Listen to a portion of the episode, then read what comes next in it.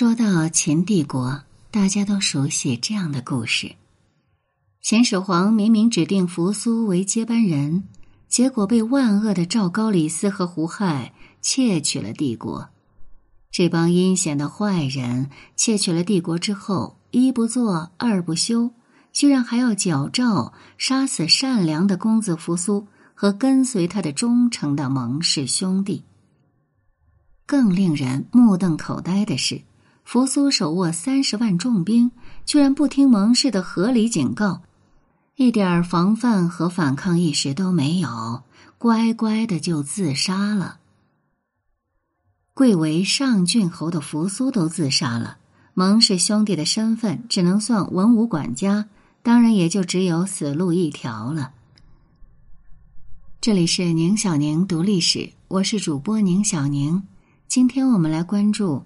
公子扶苏为什么乖乖自杀？文章来源：泪痕春雨记不住的那天。撰文：扁舟听雨。也难怪众多穿越爱好者如此痛心疾首，都想说：扶苏啊，扶苏，你也太仁厚、太善良了吧！你这简直就是秦代的傻白甜呢！而我呢，是恨不得穿越到你的身边，以我初中以上的智商，足以略施小计，当头棒喝唤醒你。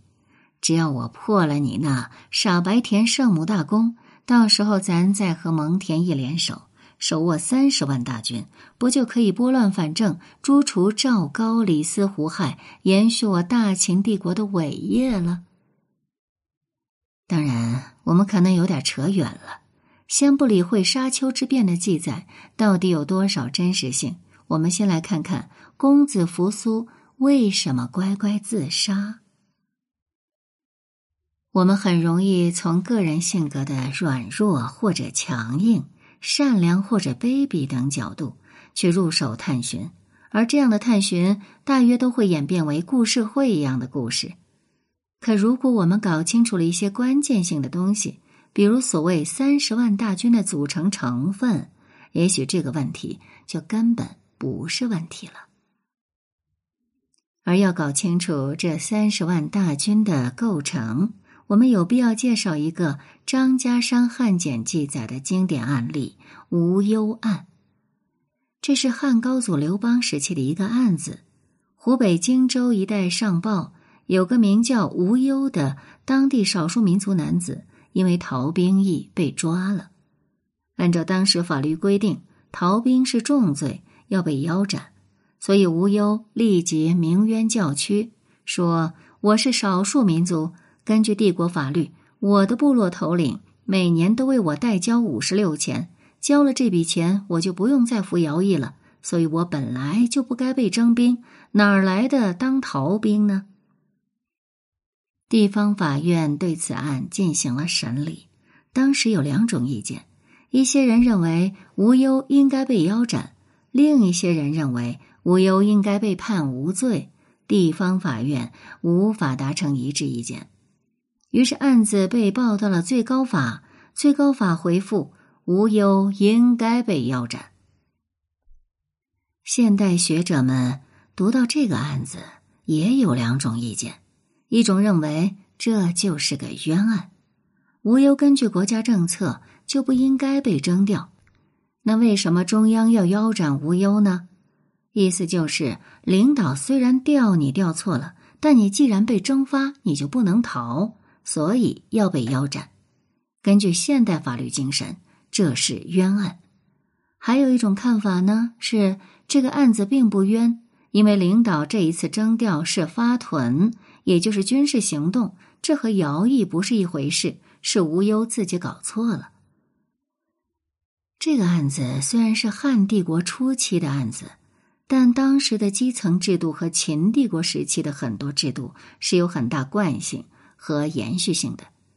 我们完全可以这样理解：这样的案件在秦帝国时期也很普遍。那么，被腰斩的无忧到底冤不冤呢？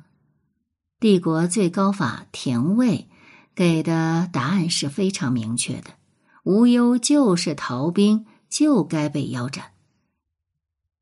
根据现有的出土秦简汉简，从明面上的规矩来看，无忧死的的确不冤，因为郡尉确实是发屯，是军事调发，走的军事法律。你无忧拿来说的什么头领帮你交过代役钱，那是徭役法，是民事法律。民事法律怎么能和军事法律混为一谈呢？但如果事情真的这么简单，县里直接就可以断案了，干嘛还要费这么大的劲儿，影响自己的考评，还非要上报最高法来说案子有争议呢？原因就在于，其实所有人。都心知肚明，实际运作中的帝国的军事征调和民事徭役早就混为一谈了。现在我们可能会有点疑惑：这个军事征调和徭役征调又有什么区别呢？区别大着，最根本的区别就是，一个是帝国给吃给穿，一个全要自己掏腰包。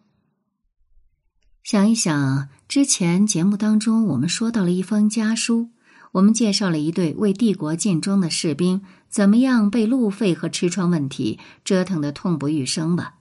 这封家书刚出土的时候，学界就有着很大疑问：堂堂大秦士兵，那都是拖着八百米长弩的威武之师，怎么可能打仗的时候，帝国连他们的吃穿都不包呢？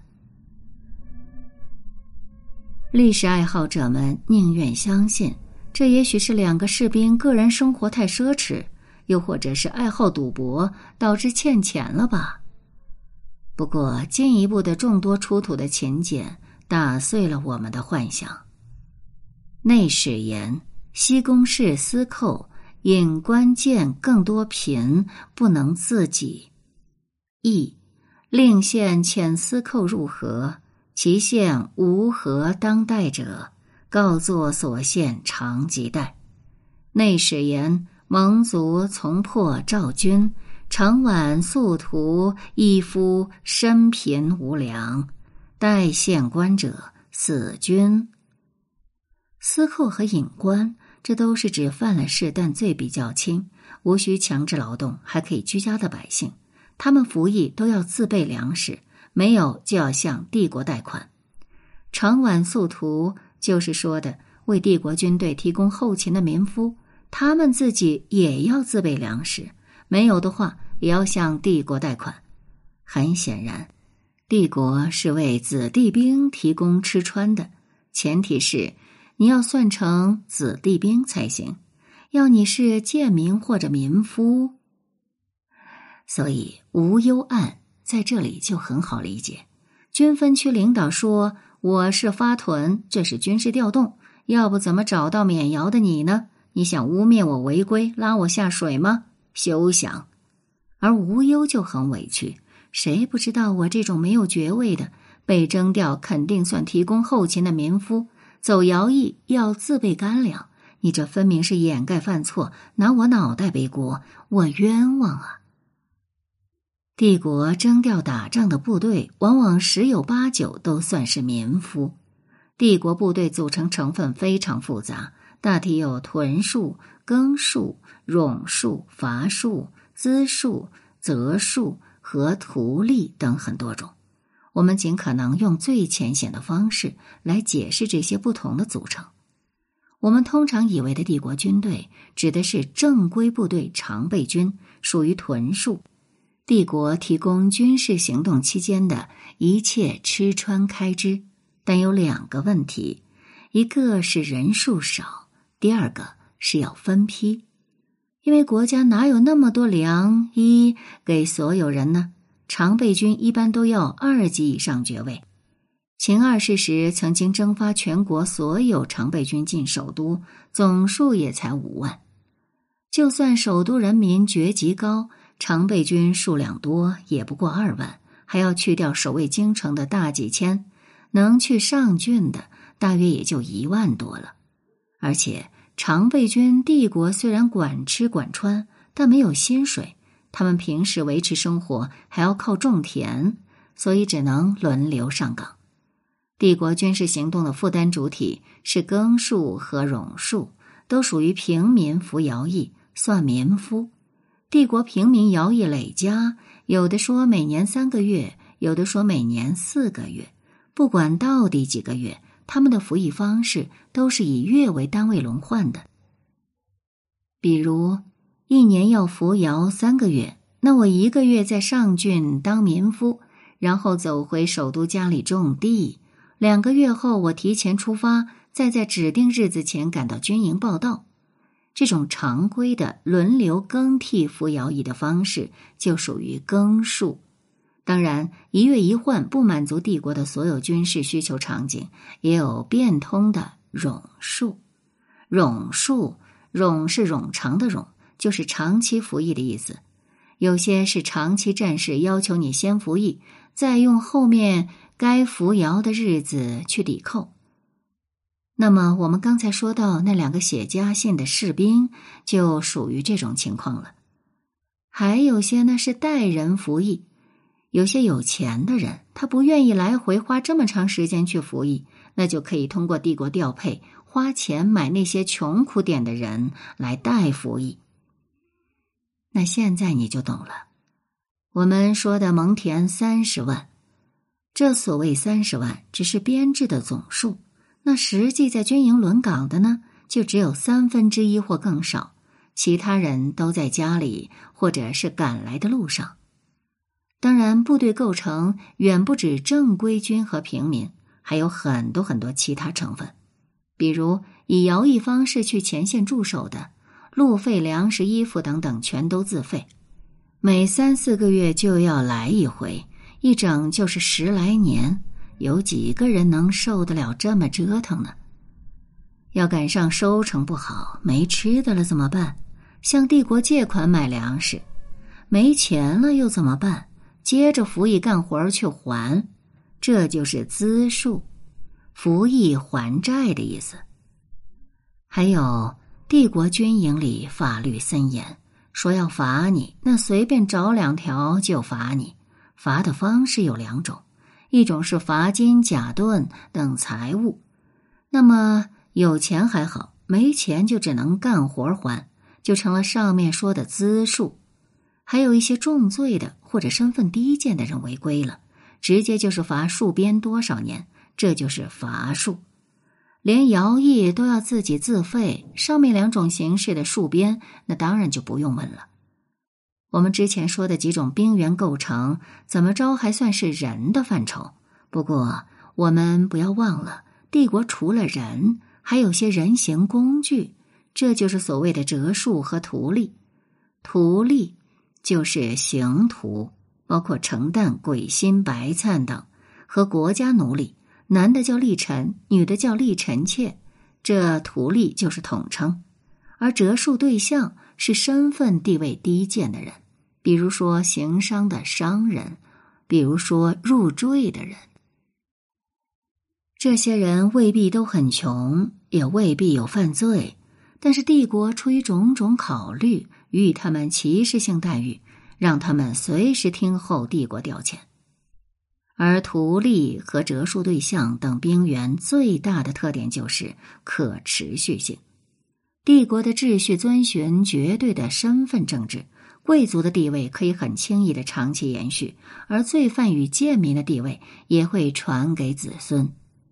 所以，这些贱民和刑徒不仅自己可以为帝国提供劳力，而且可以通过生育后代，源源不断的提供帝国需要的劳力。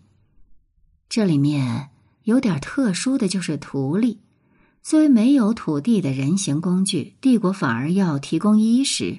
看上去他们的待遇和正规军一样，帝国亏了吗？其实图隶对于帝国的边防有着很大作用，因为他们可以永久劳作，而且还负责着一项非常重要的工作——工事营造。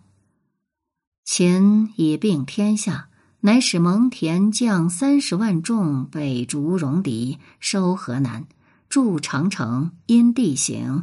用至险塞，起临洮，至辽东，延茂万余里。乃使蒙恬通道，自九原抵甘泉，缠山阴谷千八百里，到未就。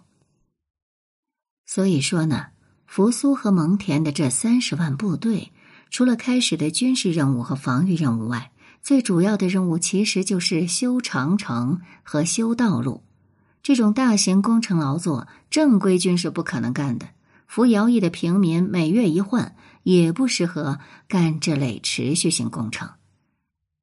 根据出土秦简，我们知道这类工程的劳作和相应的运输工作，都是优先使用长期服役的刑徒和贱民来完成的。而进一步，这些刑徒和贱民都是举家劳作。